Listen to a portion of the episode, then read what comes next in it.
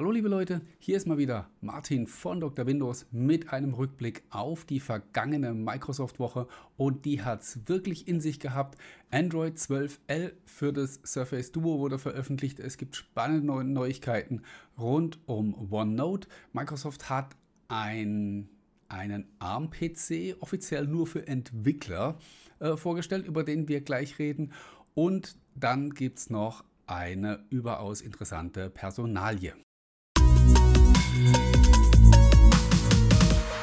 Bevor wir mit den Themen loslegen, sorry noch dafür, dass ihr letzte Woche möglicherweise vergeblich auf meinen Wochenrückblick gewartet habt. Unvorhergesehene Umstände haben leider die Planung über den Haufen geworfen und dann kam ich einfach nicht mehr dazu, die äh, eigentlich schon vorbereitete Aufzeichnung dann auch äh, durchzuführen. Schade drum, aber jetzt sind wir wieder am Start und wir sprechen über das, was sich in der vergangenen Woche getan hat. Ähm, wir gehen es einigermaßen chronologisch an. Es begann mit der, mit der, Veröffentlichung von Android 12L für das Surface Duo, beziehungsweise für beide Generationen des Surface Duo. Also äh, hier werden äh, beide Generationen äh, gleich behandelt. Android 12L habt ihr eventuell mitbekommen, ist eine Zwischenversion, die Google Anfang des Jahres veröffentlicht hat und die eigentlich auf Tablets und faltbare Geräte gemünzt ist und da auch einige Veränderungen und Verbesserungen gebracht hat. Von daher ist für das Surface Duo jetzt nicht unbedingt viel Neues drin, was die Funktionalitäten des Geräts in irgendeiner Weise ganz besonders äh, erweitern würde, weil wie gesagt, es ist eigentlich Android 12L für Geräte mit zwei Bildschirmen überhaupt nicht gemacht. Microsoft hat aber was anderes getan, nämlich sie haben so ein bisschen Windows-Feeling in die Oberfläche gebracht. Äh, ich kann euch das jetzt hier mal so ein bisschen zeigen. Ich habe mir, äh, eigentlich habe ich kein Surface Duo, aber ich habe mir jetzt ähm, für Testzwecke und um mir auch mal ähm, anzuschauen, wie das jetzt aussieht und auch wie sich anfühlt, mir von Microsoft nochmal ein Testgerät ausgeliehen und äh, ich muss es so halten, sonst seht ihr es nicht. Ähm, vielleicht kann man es schon so ein bisschen ahnen. Also man hat bei den, bei den Hintergrundbildern hat man so ein bisschen, äh, spiegelt, bei den Hintergrundbildern hat man so ein bisschen gespielt. Das erinnert so ein bisschen an Windows 11. Auch die Schnelleinstellungen, die ihr hier auf der Seite seht, äh, sind so ein bisschen im Windows-Stil gehalten. Und verschiedene andere Bedienelemente äh, sollen einfach eine Ähnlichkeit schaffen, eine Vertrautheit, sodass Leute, die das Surface Duo benutzen, ähm, ja irgendwie sich wieder zu Hause fühlen, wenn sie von Windows kommen, beziehungsweise wie Microsoft das beschrieben hat. Ähm, das Surface Duo soll sich wie eine natürliche Erweiterung des Windows-Ökosystems anfühlen, obwohl es natürlich nach wie vor ein Android-Gerät ist. Ähm, wie gesagt, ich habe es äh, seit gestern jetzt auch erst hier liegen, habe mal die Updates aufgespielt und so, habe auch noch nicht viel damit gemacht. Rein optisch gefällt es mir sehr gut. Technisch glaube ich, wie gesagt, dass sich nicht allzu viel getan hat, seit ich, den, seit ich das Surface Duo das letzte Mal in der Hand hatte. Aber mal gucken. Ich werde mir auf jeden Fall da ähm, ein Bild machen. Und ich persönlich glaube, dass Microsoft Android 12L benutzt, um auch schon so ein bisschen zu üben, denn es sollte inzwischen überraschen, wenn das Surface Duo 3, das wir im kommenden Jahr erwarten, äh, kein Foldable-Gerät ist, also dass ähm, ein Gerät eben dann mit einem faltbaren Display. Ich glaube, dass Microsoft weiterhin an dem Konzept Dual Display festhalten wird, aber ein faltbarer Bildschirm ohne den Spalt in der Mitte eröffnet eben dann auch neue Möglichkeiten. Wir werden sehen, was an der Stelle kommt. Was ebenfalls bald kommt, beziehungsweise teilweise auch schon da ist, ist ein in Anführungsstrichen neues OneNote für Windows. Da gibt es eine längere Geschichte dazu. Ich versuche sie an dieser Stelle einfach mal so kurz wie möglich zu erzählen für alle, die das nicht so mitbekommen haben. Äh, als Windows 10 rauskam und alles auf Universal Apps äh, gemünzt wurde, hat Microsoft gesagt, jawohl, OneNote ist jetzt zukünftig eine Universal App. Den alten Desktop-Client schieben wir mal beiseite und wir entwickeln nur noch die für die Universal App. Hat aus verschiedenen Gründen nicht so richtig funktioniert, obwohl OneNote nach wie vor für mich die, die beste oder eine der besten Universal Apps ist, die es jemals gegeben hat. Ich persönlich nutze die tatsächlich primär und mag sie mehr als die äh, andere, äh, als die klassische OneNote-Version, aber da, da reden wir gleich drüber. Ähm, wie gesagt, hat nicht so funktioniert. Dann kam die Kehrtwende und Microsoft gesagt, hat gesagt, jetzt machen wir dann doch lieber äh, Desktop. Und entwickeln diese Version weiter. Und seit dieser Woche ist es jetzt so, dass wenn ihr im Microsoft Store nach OneNote sucht und das dann installiert, dann bekommt ihr nicht mehr wie bisher die Windows 10 Universal App, sondern eben den klassischen OneNote Desktop Client. Wenn ihr mit der regulären Office-Version unterwegs seid, dann sieht der auch genauso aus äh, wie das, was ihr kennt. Ähm, ersetzt die installierte Version wenn ihr, das ist auch wichtig zu, zu, erwähnen, wenn ihr die Universal App auch installiert habt, dann könnt ihr die weiterhin drauf lassen. Die wird also nicht angetastet. Beide Versionen können parallel betrieben werden und die Universal App bleibt bis 2025 in Betrieb, erhält aber ab sofort keine neuen Funktionen mehr. Und wenn man so ein bisschen auf die Historie schaut, dann weiß man, dass Produkte, die von Microsoft abgekündigt worden sind, äh, ja gerne auch mal so ein bisschen vergammeln. Also ich persönlich würde keine Wette darauf abschließen, dass die Universal App bis 2025 wirklich noch zuverlässig funktioniert. Von daher kann man eigentlich nur den Rat geben, alsbald umzusteigen, was mir persönlich auch furchtbar schwer fällt. Aber ähm, ja, so ist eben der Lauf der Zeit. In dem neuen OneNote, so nenne ich es jetzt einfach mal, kommen aber in Kürze, falls ihr die Änderung noch nicht seht, eine ganze Menge Neuigkeiten. Ähm, es wird zum Beispiel das taktile Feedback ähm, unterstützt, wenn ihr einen Surface Pen 2 habt und ein entsprechendes Gerät wie das Surface Pro 8 oder das Surface Pro 9. Es gibt ein neues Menü für die Stiftauswahl. Ähm, es gibt eine neue Zeichnenleiste. Ähm, auch das Lineal dieses, äh, das war so eine schöne Effekthascherei von der Universal App, ist jetzt dann auch in dem klassischen Desktop-Client drin. Ähm, ich habe hier so einen Spickzettel, wo ich nebenbei so ein bisschen schaue. Ähm, bei den formatierten Hintergründen hat sich was getan. Ähm, der Mathelöser wurde integriert. Die ähm, Diktatfunktion wurde auch aufgebohrt und arbeitet jetzt ähm, KI gestützt, das kennt ihr vielleicht schon aus anderen Office-Komponenten. Also wie gesagt, wenn ihr das One, neue OneNote noch nicht habt, dann werdet ihr es demnächst bekommen und ähm, ihr werdet es auch gleich erkennen, denn äh, auch die Oberfläche insgesamt ist so ein bisschen moderner und ein bisschen aufgeräumter. Und ja, nach all dem äh, Chaos, möchte man beinahe sagen, in den letzten Jahren, wäre es schön, wenn jetzt an dieser Stelle ein bisschen Ruhe einkehrt. Wobei man hier auch wieder ergänzend sagen muss, dieses äh, vermeintliche Chaos haben eigentlich nur die Endnutzer mitbekommen, weil in den Firmen hat die Universal App, nie, Universal App nie eine Rolle gespielt. Die haben immer nur das klassische OneNote verwendet. Von daher haben, diesen, haben die von dem ganzen Hin und Her und vor und zurück, äh, haben die Leute überhaupt gar nichts mitbekommen. Ich habe in der Einleitung was vergessen zu erwähnen, was wir heute besprechen, nämlich die Microsoft Quartalszahlen sind in dieser Woche veröffentlicht worden. Und ähm, das war ja doch ein solides Quartal, würde ich mal sagen, für Microsoft. 50,1 Milliarden Dollar hat man umgesetzt. Das sind 11 Prozent mehr als im Vorjahreszeitraum. Aber äh, man hat nicht mehr so viel Geld verdient, also äh, gestiegene Kosten und so weiter. Ähm, wir alle kennen leider auch äh, diese Sorgen, äh, haben dazu geführt, dass der Gewinn um 14 Prozent eingebrochen ist auf äh, kümmerliche 17,6 Milliarden Dollar. Ihr alle kennt dieses furchtbare Gefühl, wenn am Ende des Monats äh, nach Abzug aller Ausgaben nur noch 30 Prozent des Gehalts auf dem Konto sind. Kennt ihr nicht, gell? ist immer alles weg. Tja, von daher ähm, weigere ich mich ein bisschen, äh, hier von schlechten Nachrichten zu sprechen, wie das allgemein momentan so ähm, gern kommuniziert wird.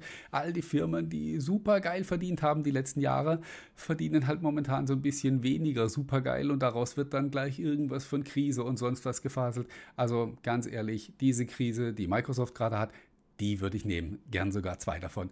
Also ähm, wir haben immer so eine furchtbare Lust an schlechten Nachrichten und deswegen muss man bei allem immer irgendwie so was Negatives suchen. Und ähm, ich finde es einfach bescheuert. Ja? Ähm, wir müssen uns äh, um Microsoft und um viele andere Firmen äh, keine Sorgen machen. Um den kleinen Bäcker nebenan oder den Handwerksmeister. Äh, das sind die Leute, die unser Mitleid verdienen. Aber jetzt wird es politisch. Jetzt ähm, brechen wir ab, sprechen noch äh, kurz über Details von den Microsoft-Quartalszahlen, nämlich äh, die Cloud hat weiterhin zugelegt, 26% ist da der Umsatz gewachsen bei Azure. Dafür ging es bei den Windows OEM-Lizenzen 15% nach unten, was natürlich daran liegt, dass der PC-Markt momentan einbricht. Ähm, ist komisch, ne? Also äh, erst ist der PC-Markt super gewachsen und alles, was man hörte, war, äh, äh, kann nicht noch mehr wachsen, weil es ist nicht genug Material da, nicht genug äh, Halbleiter und so weiter, kennt ihr alles die Themen. Jetzt hat sich die Situation so ein bisschen entspannt. Jetzt gäbe es wieder Geräte, aber jetzt kaufen die Leute keine mehr, weil sie eben von Inflationsangst geplant sind oder weil sie schlichtweg die Kohle nicht mehr haben dafür und deswegen äh, eben Anschaffungen auf die lange Bank schieben und das wirkt sich dann eben auch an dieser Stelle aus. Komischerweise ähm, oder eigentlich nicht komischerweise, haben die Surface-Geräte bei Microsoft zugelegt, wenn auch nur minimal um 3%. Ähm, das ist aber ein Thema, das wir auch allgemein, ohne dass ich jetzt schon wieder ins Politische abdriften möchte, momentan äh, beobachten können. Ähm, die aktuelle Situation, die trifft eben in erster Linie die, die eh schon aufs Geld schauen müssen. Und Leute, die sich einen Surface kaufen, sind eigentlich so eher die Leute, die halt nicht so eng den Gürtel schnallen müssen, was die Finanzen angeht. Und bei denen ist es auch noch nicht so angekommen und die können sich dann auch eher äh, solche Geräte leisten. Ich glaube persönlich auch, dass jetzt im anstehenden Weihnachtsgeschäft ähm, eher die Budgetgeräte und die Mittelklassegeräte schlecht laufen werden, weil wie gesagt, da, das ist der Bereich, wo die Leute oft aufs Geld gucken und entweder gar keins mehr haben oder es eben zurückhalten und sagen, hm, ich weiß nicht, was noch alles auf mich zukommt, ich kaufe mir jetzt lieber, lieber keinen neuen Computer. Und alles, was so äh, in die höheren Sphären geht, preismäßig, da glaube ich, wird man keinen Unterschied sehen, weil wie gesagt, das, ist, das sind die Leute, für die die Inflation ärgerlich ist, aber nicht unbedingt existenzgefährdend. Gut, äh, Jetzt kommen wir zum äh, spannendsten Teil, wie ich finde zumindest, ähm, von dieser Woche, nämlich Microsoft hat das Windows Software Entwicklungskit 2023 vorgestellt. Was für ein grauenhafter Name ähm, für dieses schicke Kästchen hier. Jetzt werden alle gleich sagen, hey, das ist ja ein Mac Mini, nur mit Microsoft-Logo. Ja, ich weiß, ich habe diese Kommentare auch ähm, dann äh, an vieler Stelle gelesen. Ja, es ist ein quaderförmiges, flaches Gerät und ähm, ja, ich meine, Vielleicht hätte Microsoft das Ding dreieckig designen sollen oder in Kugelform, um diesen Vergleichen aus dem Weg zu gehen. Ich weiß nicht. Soll uns aber auch piep egal sein. Ähm, worum handelt es sich hierbei, falls ihr noch nichts davon gelesen habt? Das ist ein PC, aber kein in Anführungsstrichen gewöhnlicher, sondern ein ARM-PC oder ARM, wie man ihn auch äh, nennen möchte. Äh, da drin läuft ein Qualcomm Snapdragon 8CX der dritten Generation, assistiert von 32 GB RAM und einer 512 GB SSD. Ähm, ich zeige euch auch die Anschlüsse, davon gibt es reichlich. Es gibt nämlich dreimal USB-A 3.2, wie ihr hier sehen könnt, einen Mini-Displayport-Anschluss, einen Ethernet-Port und ganz hier drüben auf der Seite, das ist der äh, Power-Anschluss. Und hier auf der Seite gibt es nochmal zwei USB-C 3.2.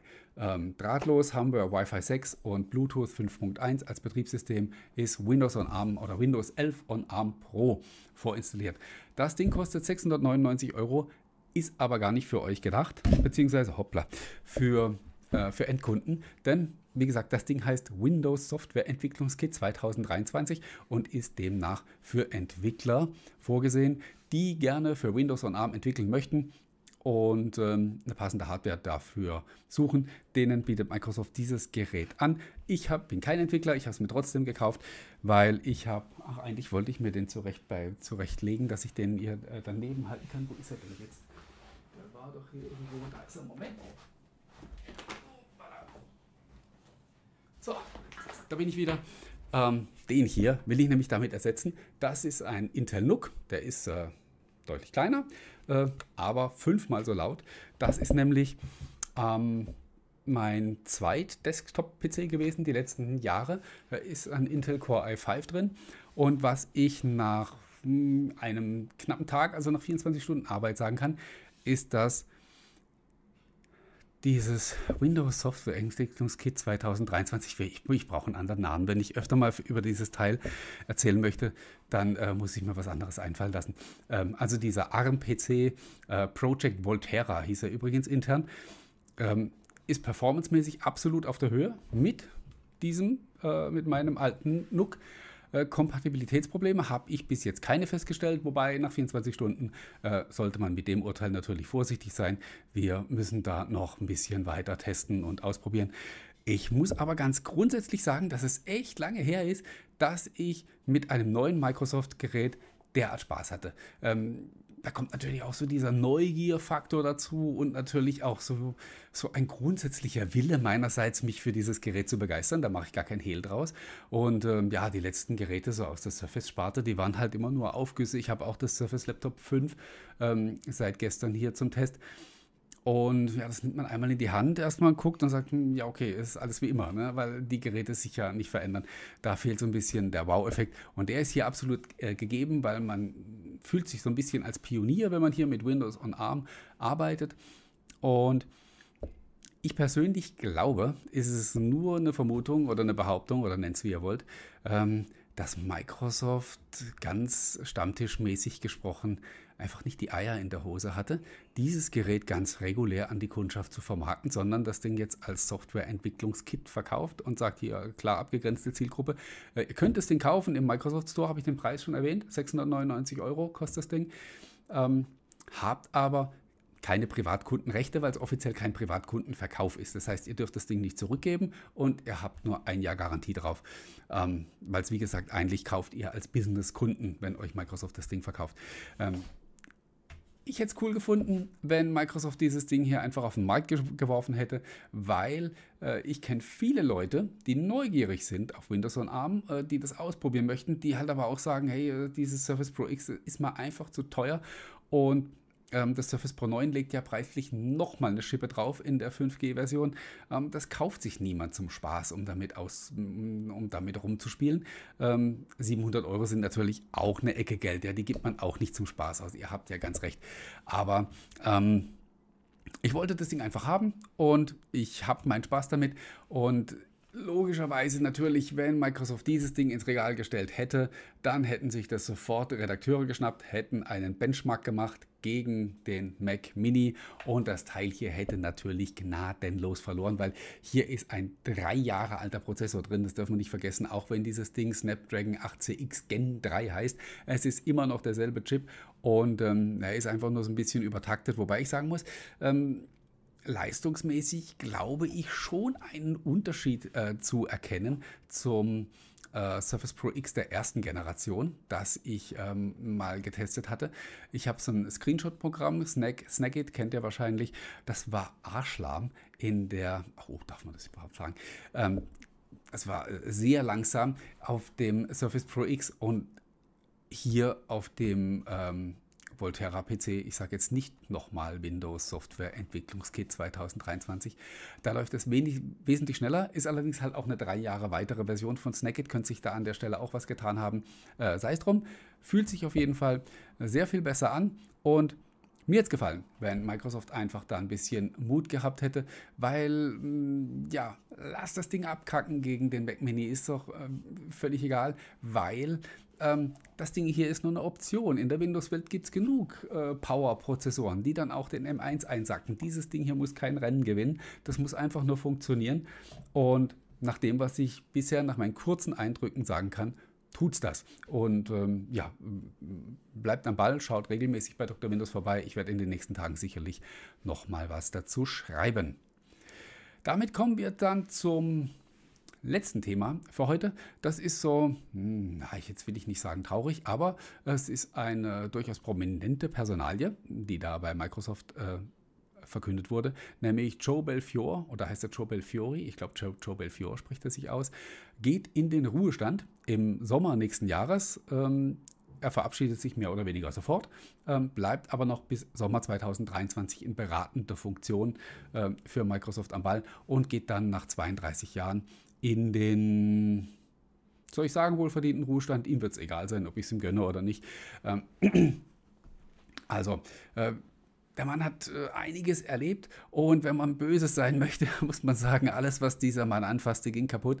Er kam ähm, Anfang der 90er zu Microsoft, hat erst bei Windows gearbeitet, Windows 95, das hat noch funktioniert. Danach hat er dann in diese Home Entertainment Division gewechselt, äh, wo dann beispielsweise der Windows Media Player, Gott hab ihn selig, entstand, äh, wo er an der Entwicklung beteiligt war. Oder auch der Zune Media Player, den man in Deutschland ja eigentlich nur vom Hörensagen kennt. Ähm, Beides Produkte, die, denen kein langes Leben äh, vergönnt war. Und dann natürlich Windows Phone. Äh, Joe Belfiore war Mr. Windows Phone. Und ähm, ja, das Schicksal dieser Plattform ist auch hinlänglich bekannt.